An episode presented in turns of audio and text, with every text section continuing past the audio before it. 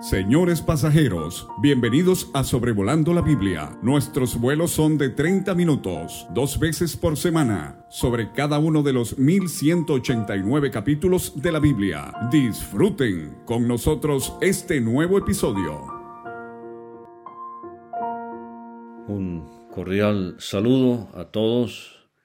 Eh, bienvenidos de nuevo al episodio número 205 de Sobrevolando la Biblia considerando el libro de Josué capítulo 16, hoy 31 de agosto del 2022. Les habla David Alves Padre desde el Valle de Zamora, en el estado de Michoacán, México. Eh, entonces, el libro de Josué es el libro de conquista, pero también el libro de repartición de la heredad. Y usted y yo, querido creyente, eh, Dios quiere que seamos vencedores, que conquistemos y que disfrutemos la heredad espiritual que Él nos tiene para esta vida y obviamente la disfrutaremos por la eternidad. Hemos visto que en la repartición de las tierras, eh, la ubicación de cada tribu era por suerte, divinamente dirigido por Dios. Hemos sugerido que era por medio del sumo sacerdote y las piedras que él llevaba que se llaman eh, Urim y Tumim. Luces y perfecciones es el significado de esas palabras. Y con esto él ayudaba a decidir eh, como he dicho, divinamente guiado eh, cuál era la voluntad de Dios. Pero entonces eh, el tamaño del territorio era según la población de cada tribu. Hemos visto que Dios permitió que Rubén, Gad y media tribu de Manasés se asentaran al lado oriental del Jordán. Ahora, en estos capítulos, el capítulo 15 que ya se consideró en relación a Judá y ahora los capítulos 16, 17, 18 y 19, vamos a ver las tribus que se establecieron al lado occidental del Jordán. Entonces, eh, ya hemos visto la tribu de Judá al sur, y vamos a ver que dentro del territorio de Judá se asignaron ciudades para Simeón. Ahora en los capítulos 16 y 17, que empezamos hoy, estamos viendo el territorio que se, se será asignado a los hijos de José. Nada más que se va a hacer en dos partes porque eh, se suprime de la lista la tribu de Leví porque la heredad de ellos era el Señor mismo y el sacerdocio, pero entonces a José se le multiplica por dos, con Efraín aquí en el capítulo 16 y Manasés en el capítulo 17. Las demás tribus eh, veremos la asignación de su territorio en los capítulos 18 y 19. Ahora, ¿por qué este asunto de multiplicar a José por dos? Es la única tribu con que Dios hace esto y muy eh, seguramente usted ya sabe la respuesta. Rubén, él ha sido descalificado para la primogenitura. Génesis 49, 4. No serás el principal, dice Jacob. Y en el primer libro de Crónicas 5.1 se nos dice que los derechos de su primogenitura fueron dados a los hijos de José. El primogénito era bendecido doblemente. Eh, entonces, eh, José eh, toma el lugar de Rubén. Y fíjense en esto, José era el hijo número once de Jacob, pero ahora él asume el lugar número uno. No ve, primogénito en la Biblia a veces se refiere al orden de nacimiento. Por ejemplo, eh, Esaú fue el primogénito de Jacob. Eh, Rubén fue en el orden en que nacieron el primogénito de Jacob. Jesús en relación a María fue su primogénito. Y Mateo y Lucas enfatizan esto, mientras Juan nos enfatiza el hecho de que Cristo era el unigénito del Padre. Mucha enseñanza allí, pero no tengo tiempo ahorita. Pero eh, Cristo en Apocalipsis 1.5 es llamado el primogénito de los muertos. En el orden de los que van a resucitar con cuerpos glorificados para nunca morir, Cristo fue el primero, en orden. Eh, 1 Corintios 15, la figura es Cristo las primicias, luego nosotros, eh, luego los que son de Cristo en su venida. Pero Él es el primero en resucitar con un cuerpo glorificado para nunca morir otra vez. Pero primogénito también puede referirse a rango, no solamente a orden, pero a rango.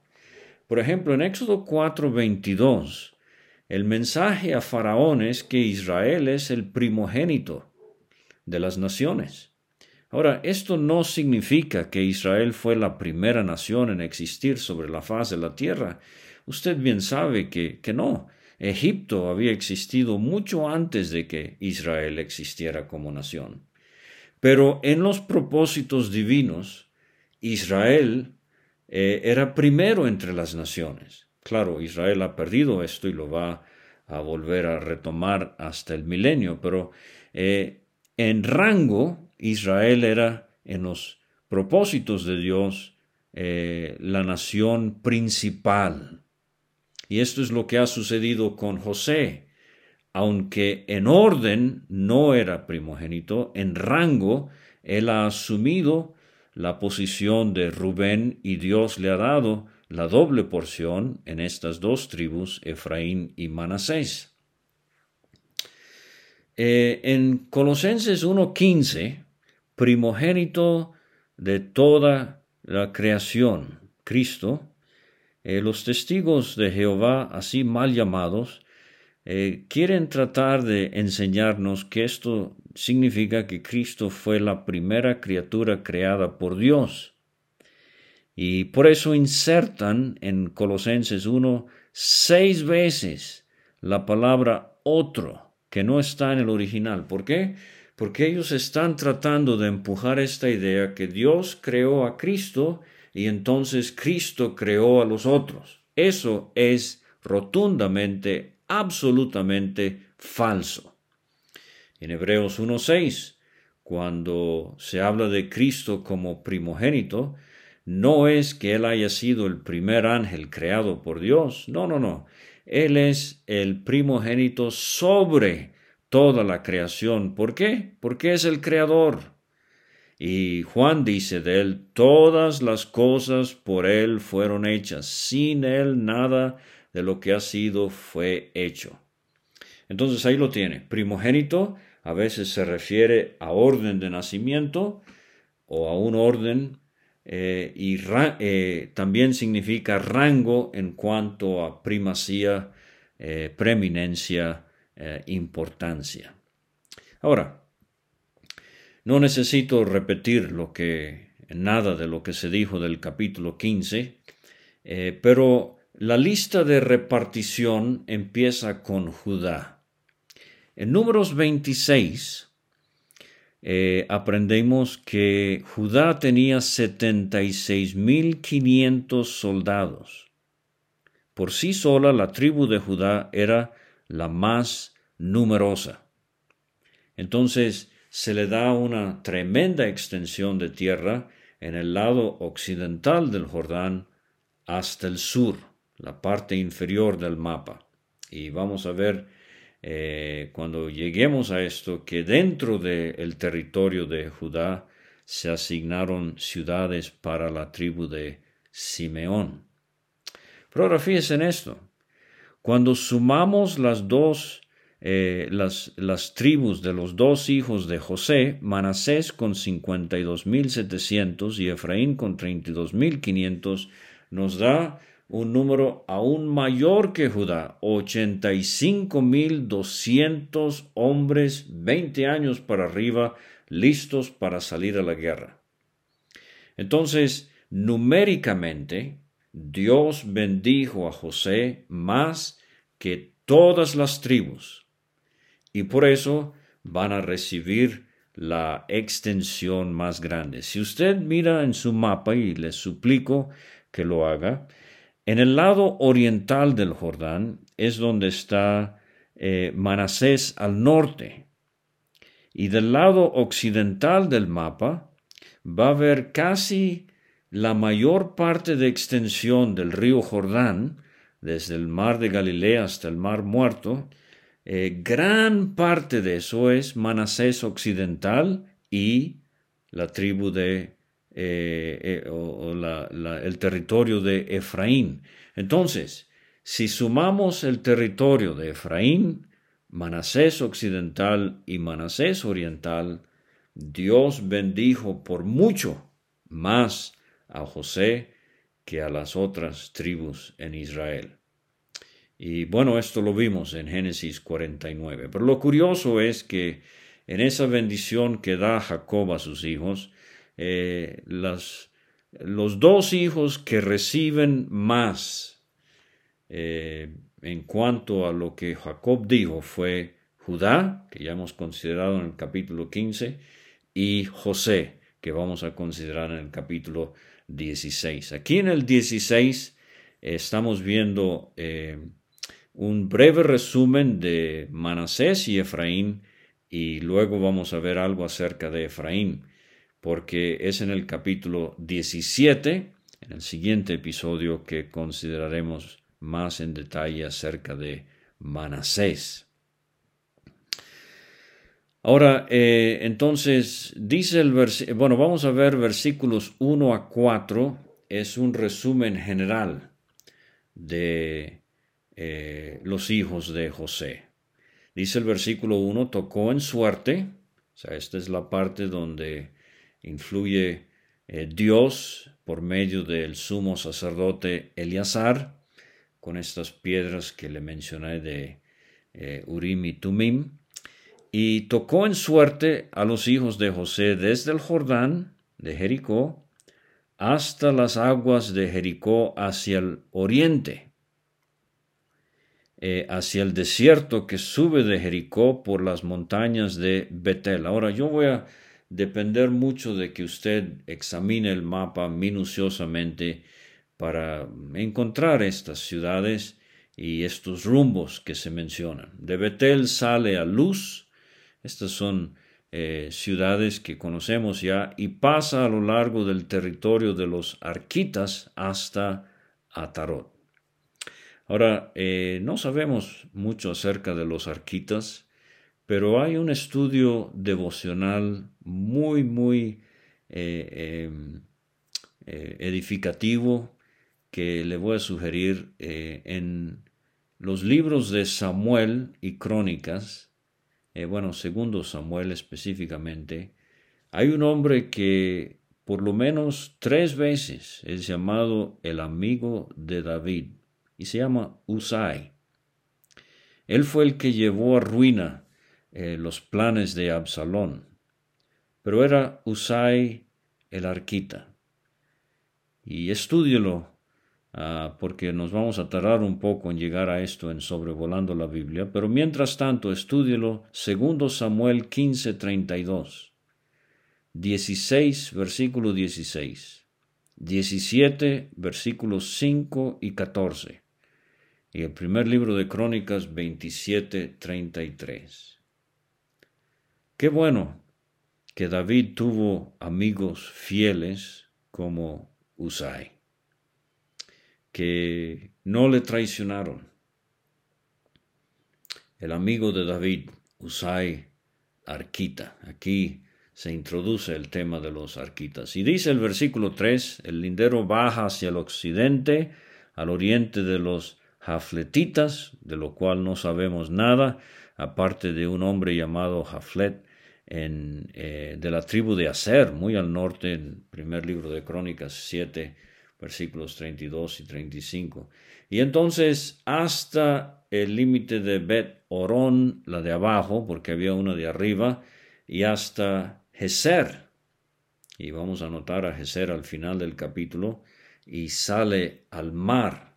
Este es el mar Mediterráneo. Entonces, eh, de nuevo, está la tribu de Judá al sur del lado occidental del Jordán. Eh, vamos a llegar a franjitas que se le van a dar a Benjamín y a Dan.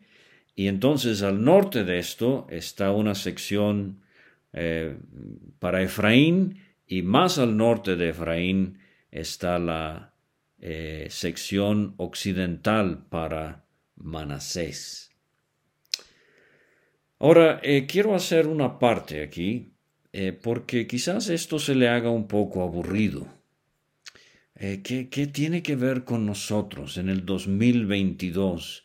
Que eh, el, lindero sea de aquí hasta allá y al occidente y el río y el norte y todo lo demás. Bueno, eh, si fuera su terreno o el mío, estaríamos, estaríamos muy, muy interesados y muy atentos al topógrafo o al licenciado, al abogado eh, que nos está trazando el terruño que nos corresponde. Pero este, hay una cosa muy interesante en el Antiguo Testamento. Usted sabe que las bendiciones en el Antiguo Testamento, muchas de ellas eran de tipo físico, especialmente este asunto de la heredad de la tierra. Y fíjese estos versículos que le voy a leer. Job 24.2 traspasan los linderos, roban los ganados y los apacientan. Entonces aquí tenemos de entrada eh, el pecado de traspasar los linderos. Dos pasajes en Deuteronomio 19:14, en la heredad que poseas en la tierra que Jehová tu Dios te da, no reducirás los límites de la propiedad de tu prójimo, que fijaron los antiguos. Eso es lo que estamos viendo aquí. 27, 17 de Deuteronomio, las maldiciones en el monte Ebal, que ya hemos visto. Maldito el que redujere el límite de su prójimo, y dirá todo el pueblo, amén. Era una cosa muy seria eh, mover estos linderos que están trazando Eleazar, el sumo sacerdote, y Josué, el líder militar, con las cabezas de las tribus eh, de Israel. Proverbios 22, 28. No traspases los linderos antiguos que pusieron tus padres. Proverbios 23, 10. No traspases el lindero antiguo ni entres en la heredad de los huérfanos. Oseas 5, 10. Los príncipes de Judá fueron como los que traspasan los linderos, derramaré sobre ellos como agua mi ira. O sea, era una cosa muy seria para Dios el que se entremetía con la heredad de otro. Y Dios está enseñando lo precioso que es recibir eh, una heredad, eh, en términos aquí del pueblo de Israel, pero ahorita lo voy a aplicar espiritualmente. En primer libro de Reyes 21, versículo 3, está un hombre que usted conoce, Nabot de Jezreel. Tenía una viña junto al palacio de Acab, rey de Samaria. Acab habla con Nabot, le dice, dame tu viña para un huerto de legumbres, porque está cercana a mi casa. Él tenía flojera de salir de la ciudad, por ejemplo. Y yo te daré por ella otra viña mejor que esta, o si mejor te pareciere, te pagaré su valor en dinero. Nabot respondió a Acab, Guárdame, guárdeme Jehová, de que yo te dé a ti la heredad de mis padres. Ahora, creyente, ¿qué tanto apreciamos la heredad? Eh, a mí me conmovió estos días en la noticia del indígena del hoyo que murió en Brasil, eh, el último de su tribu, que nunca había tenido contacto con el mundo moderno. Pero lo que más me conmovió es que el eh, reportero de la BBC de Londres eh, incluyó al final el párrafo de que en Brasil solamente hay más de 100 tribus que no han hecho contacto con el mundo moderno. Y para esto eh, significa que no han escuchado el Evangelio, que yo sepa. Y nosotros tenemos Biblia en español. ¿La leemos todos los días? Quizás usted vive en un lugar donde hay una iglesia congregada al nombre del Señor Jesucristo. ¿La aprecia? Quizás eh, sus padres son creyentes. ¿Los aprecia? Bueno, David dijo en el Salmo 16, versículo 5, Jehová es la porción de mi herencia y de mi copa. Tú sustentas mi suerte. O sea, David sabía que él no vivía al azar, de tumbo en tambo, con buena o mala suerte. No, no. Tú sustentas mi suerte. Las cuerdas, dice él, me cayeron en lugares deleitosos. Hermosa la heredad que me ha tocado. ¿O está usted eh, a disgusto? Eh, ¿Está usted quizás en amargura de espíritu o insatisfecho? No, no, querido creyente, deberíamos ver la hermosura de la heredad que nos ha tocado y apreciarlo y buscar vivir para Dios como nunca lo hemos hecho antes. Entonces, versículos 5 a 10, eh, habiéndose dado un resumen de Efraín y Manasés en los versículos 1 a 4, eh, versículos 5 a 10 se refieren a Efraín y como he dicho en el capítulo 17 vamos a ver más acerca de Manasés. Pero dice el 5 en cuanto al territorio de los hijos de Efraín por sus familias, el límite de su heredad al lado del oriente fue desde Atarot, Adar hasta Bet Orón, la de arriba. Continúa el límite hasta el mar, ese es el mar Mediterráneo, eh, y hasta Mikmetat al norte, y da vuelta hacia el oriente a Tanat Silo. Y esta va a ser una ciudad de relevancia. Eh, vamos a ver en el capítulo 18 de Josué que el tabernáculo se va a establecer en Silo. Eh, recuerde, como escuchamos muy bien en el episodio anterior, David Alves hijo nos dijo cómo Jerusalén eh, no pudo ser tomada. Ahí estaban los jebuseos y va a ser conquistada hasta el segundo libro de Samuel capítulo 5 con la valentía de guerreros como David y su ejército. Pero entonces e, y David es el que va a transferir el tabernáculo a Jerusalén. Pero por lo pronto, por 300 años, el tabernáculo estará en Silo, que es mencionado aquí en el versículo 6. Eh, de ahí pasa a Janoa, de Janoa desciende a Tarot y a Naharat, y toca Jericó y sale al Jordán. O sea, estamos en este territorio de tierra desde el Jordán hasta el mar Mediterráneo. De Tapúa se vuelve hacia el mar, al arroyo de Caná y sale al mar. Esta es la heredad de la tribu de los hijos de Efraín por sus familias. Versículo 9 es muy curioso, muy hermoso. Hubo también ciudades que se apartaron para los hijos de Efraín en medio de la heredad de los hijos de Manasés. Eran hermanos somos hermanos, pero a veces nos comportamos como si fuéramos enemigos acérrimos. Y aquí los eh, eh, de Efraín iban a disfrutar eh, dentro de la heredad de los hijos de Manasés. Algo similar con Simeón y Judá como vimos en el episodio anterior todas ciudades con sus aldeas, o sea, sus alrededores. Pero versículo 10 para terminar, no arrojaron al cananeo que habitaba en Geser. Antes quedó el cananeo en medio de Efraín hasta hoy y fue tributario. Esto lo vimos en el último versículo del capítulo 15 en cuanto a Judá. Los hijos de Judá no pudieron arrojar a los jebuseos, o sea, Jerusalén. Una pregunta, ¿no pudieron o no quisieron? ¿Tenían flojera?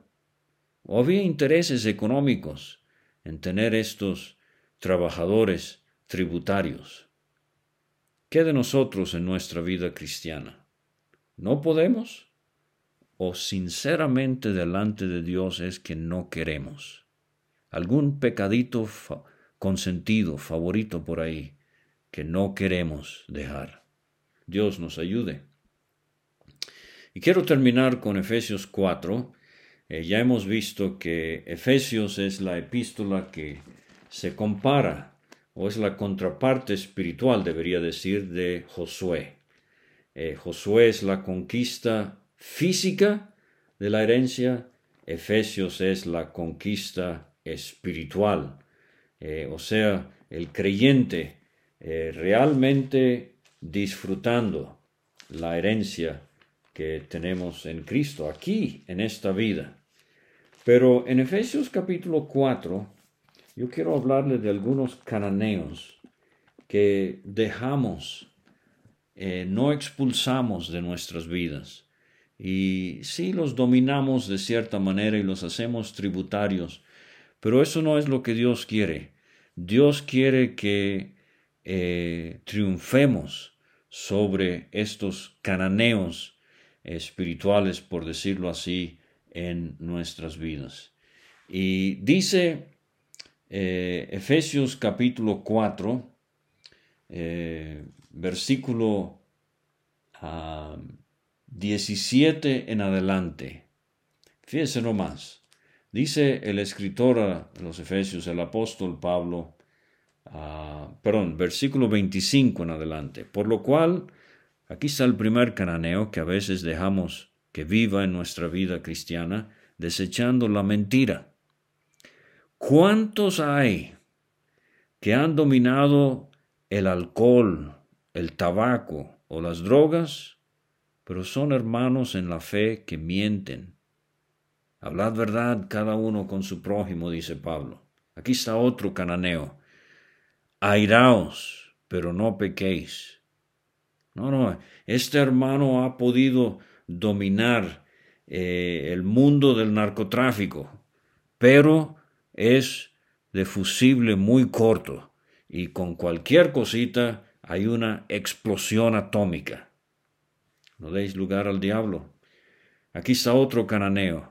El que hurtaba, no hurte más. Yo no sé usted, yo conozco creyentes que le roban tiempo a su patrón que se traen del trabajo, el papel, la engrapadora, con todo y grapas, sin pedir permiso. No, no, dice Pablo, el que hurtaba no hurte más. Ese cananeo hay que expulsarlo de la vida cristiana. Ah, aquí está otro. Ninguna palabra corrompida salga de vuestra boca. Sí, ya no bailan como lo hacían en el mundo ya no salen con sus amigos de parranda. Ah, pero las groserías, las maldiciones que pronuncian, víboras, escorpiones salen de la boca de creyentes. Estos son cananeos que tenemos que derrotar, conquistar, hacer morir las obras de la carne.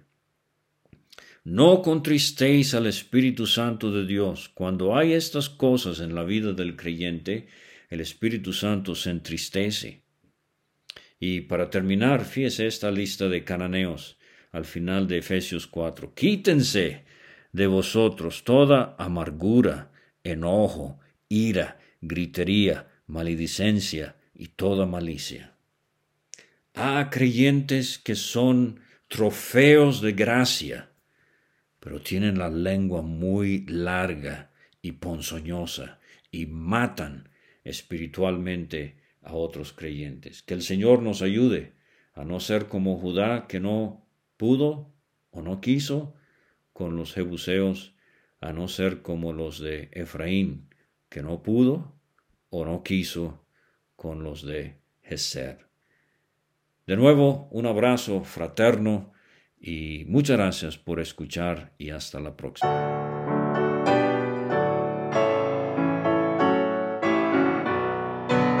Muchas gracias por escuchar. Puede conseguir todos los episodios de Sobrevolando la Biblia en aplicaciones de podcast como Spotify o Pocket Cast. Para recibir dos audios por semana a su WhatsApp, envíe un mensaje al más 52 322 349 2258 y no olvide añadir este número a sus contactos. Hasta la próxima.